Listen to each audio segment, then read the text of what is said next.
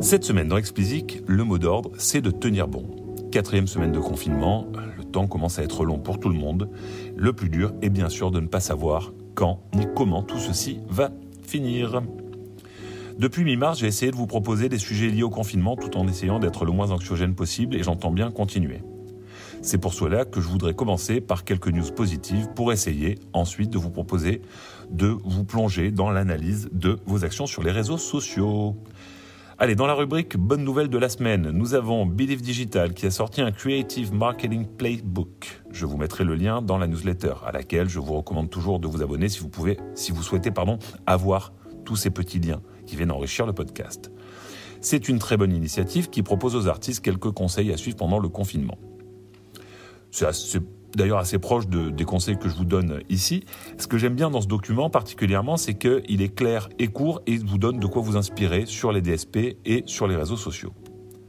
Enchaînons avec Apple Music qui a constitué un fonds de 50 millions d'euros pour soutenir les labels et distributeurs indépendants. Alors cela va consister en une avance sur royalties à venir.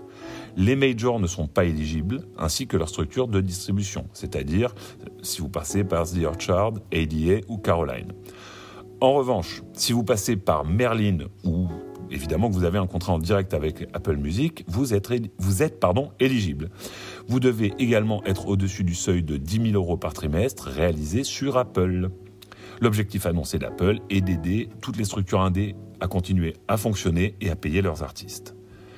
Côté conso de stream, après les tendances annoncées par Spotify la semaine dernière, c'est au tour de 10 heures d'y aller de sa com sur le sujet. Ils ont pris la direction opposée de Spotify qui se gardait bien d'annoncer des volumes, laissant les médias spéculer à partir de calculs faits avec une calculatrice devant les tops de la plateforme. Deezer, par la voix de son excellent patron des data et de la recherche, Aurélien Hérault, donne des clés à mon avis bien plus utiles pour comprendre les effets du confinement. Tout d'abord, Deezer, pardon, confirme la baisse de conso dans les premiers temps du confinement.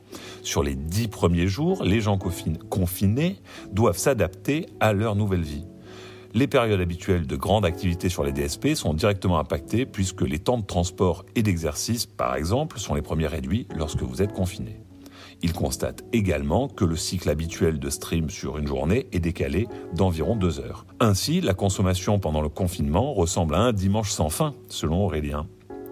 En outre, comme tout le monde est confiné au même endroit, l'usage de smart speakers augmente nettement, augmentant dans le même temps le nombre moyen de gens écoutant le même device et réduisant ainsi le nombre de streams réalisés sur la journée. Dernier point, le fort attrait des abonnés pour les contenus contextuels, qu'ils soient podcast ou musique. Pour ceux qui seraient inquiétés par la baisse de la consommation de streaming, rassurez-vous. Contrairement aux ventes qui cessent lorsque les magasins ferment, le streaming continuera de vous payer tant que les gens maintiennent leurs abonnements. De ce côté, les chiffres sont positifs puisque Spotify, Apple et Deezer affirment que ces chiffres continuent à augmenter en ce moment. Donc à moins que la situation dure des années, on peut être assez confiant. Nous suivrons d'ailleurs pour vous rassurer ce sujet chaque semaine pour voir comment il évolue. Allez, enchaînons avec le sujet de la semaine, l'analyse de vos actions digitales sur vos réseaux sociaux. Ne faites pas l'économie de ce travail, car d'une part, il vous permet de savoir ce qui est utile ou pas, et d'autre part, de vous concentrer sur les bonnes choses une fois que vous avez réalisé cette analyse.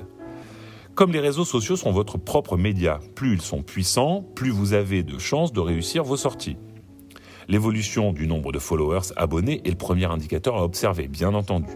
Toutefois, s'arrêter là pourrait vous amener à mal comprendre ce qui se passe dans votre communauté.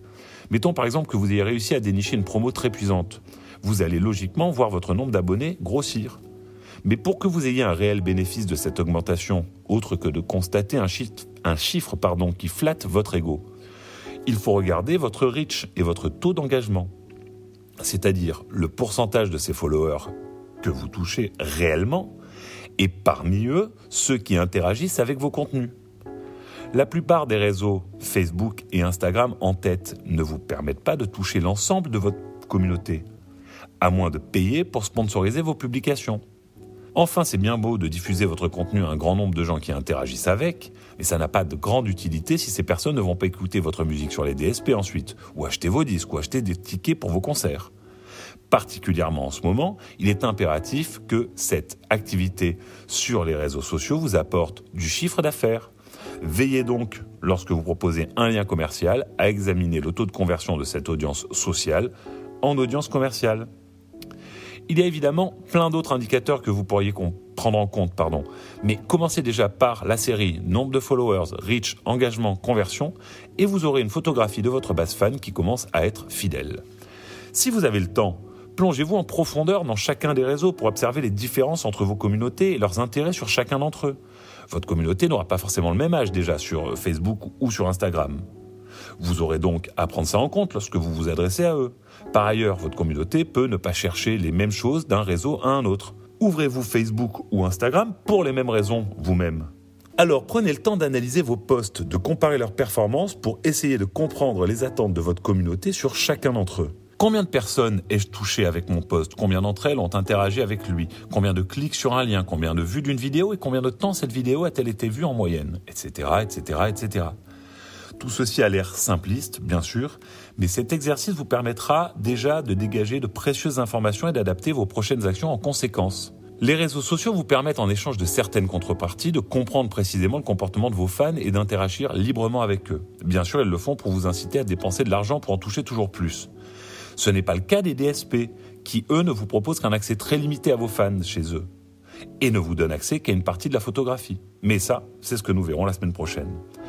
Plus que jamais, si vous appréciez Explicit, parlez-en autour de vous. Je suis friand de vos avis et commentaires. Vos feedbacks sont le meilleur moyen pour faire progresser Explicit et arriver à en faire la ressource la plus utile possible pour faire avancer vos projets.